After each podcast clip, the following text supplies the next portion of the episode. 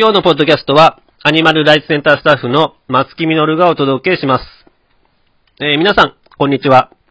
動物にはその動物らしい生き方をしてほしい。みんなそう思ってますよね。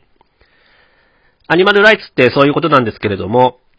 みんなアニマルウェルフェアって知ってます？もしかしたらご存知ない方もおられるかもしれないので、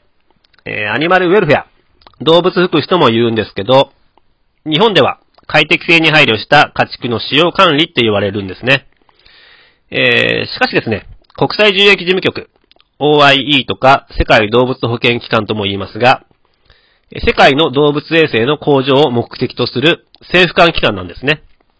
その国際獣疫事務局のちゃんとした定義では、動物が生活及び死亡する環境と関連する動物の身体的及び心理的状態って定義されてるんですよね。なので、アニマルウェルフェアって、本当は飼育管理のことじゃなくて、動物の心と体の状態のことなんですよ。まあ、そんなアニマルウェルフェアが、どうしてアニマルライツ運動に必要なのかということを今日はお話ししてみようと思うんですけど、答えは簡単なんですけれどもね、5年後も10年後も、もしかしたら50年後も、そこで苦しんでいる動物がいるからと。そこに苦しみは少ない方が当然良いよねという、まあ、単純なことなんですけども、アニマルライツとアニマルウェルフェアの共通点って何だと思います？僕は共感能力なんじゃないのかなって思うんですね。人間と同じように痛みを感じることができて、感情もあって、そんな動物の気持ちになって考えることができるから、動物利用に反対ってなるわけで。まあ、これがアニマルライツですよね。だけど、すぐになくせるものじゃないという現実がある。そこにある動物の苦しみも、できる限り減らしていかなきゃってなるのが、アニマルウェルフェアの役目なんですよね。動物を利用する以上は、ちゃんとしましょうよという、当たり前のことを求めているだけなんです。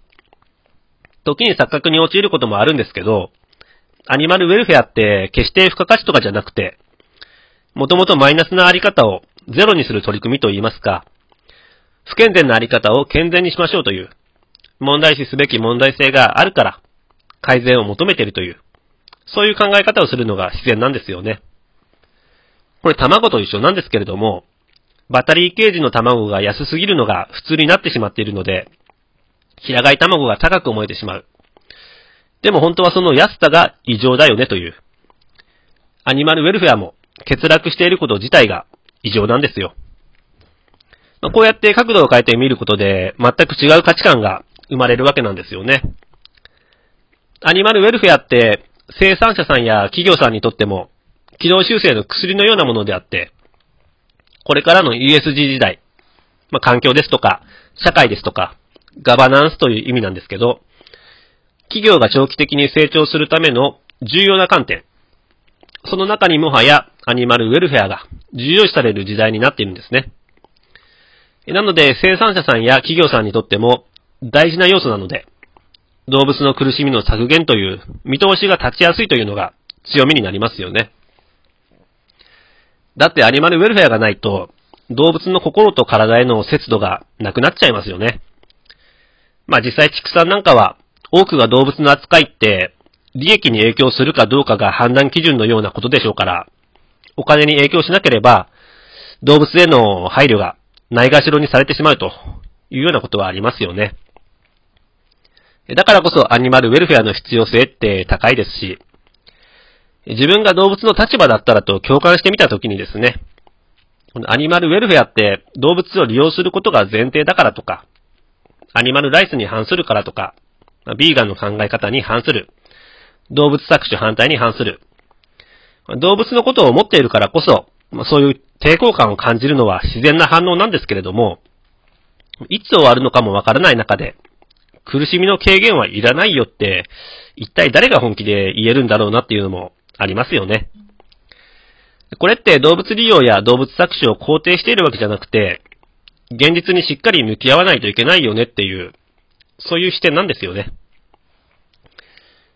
ただ、ジャンルによっては、アニマルウェルフェアを求めないジャンルもあることを付け加えておきますけども、まあ、わかりやすいところで言ったら、畜産にはアニマルウェルフェアを求めますけども、毛皮にはアニマルウェルフェアを求めないんですね。この違いって何だと思います？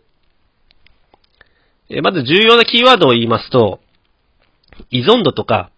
執着心とか、そういう部分に着目してもらいたいんですけれども、畜産と毛皮を比べたら、生活の中での必要性って全く違いますよね。そこからやっぱりジャンルによって避けやすさの難易度が高いとか低いとか、取り組みやすさなんかから問題性の認知度にも影響していくんですね。なので、毛皮にアニマルウェルフェアを求めないっていうのは、廃止へのビジョンがバシッと明確に見えていて、一般的な理解も得られやすいからなんですよね。もう先が見えているという。しかし、畜産の場合はそうじゃない。まだまだ先が見える段階ではないどころか、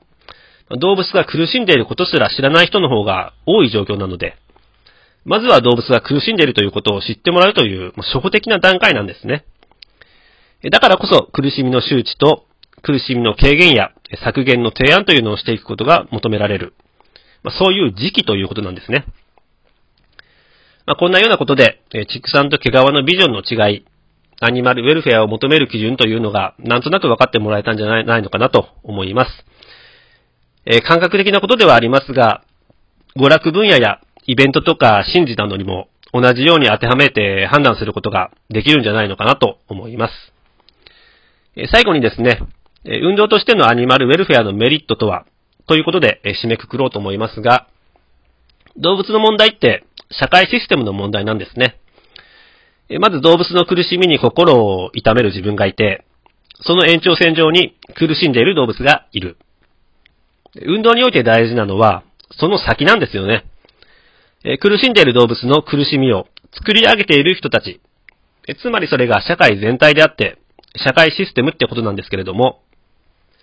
じゃあ社会全体に動物の苦しみに目を向けてもらえるようにするには、どうしたらいいのか。そこには、目に見える分かりやすい変化っていうのが大事になってくるんですよね。時に見失いがちなんですけれども、今の社会って動物の苦しみに目を向ける地盤がないんですね。社会が成熟してないってことなんですが、つまりアニマルライツが響きにくい。動物の苦しみをなくすためには、まずは動物の苦しんでいる現状を知ってもらうこと。まずはそこなんですよね。アニマルウェルフェアってそういう意味で汎用性があるんですね。消費者だけじゃなく、生産者さんや企業さんや行政なんかにも耳を傾けてもらえないと動物が苦しんでいるっていう初歩的なことさえも社会全体に広がっていかないんですよということでございました。ウェルフェアは、ライスのための基礎づくり。アニマルライツセンタースタッフの松木みのるでした。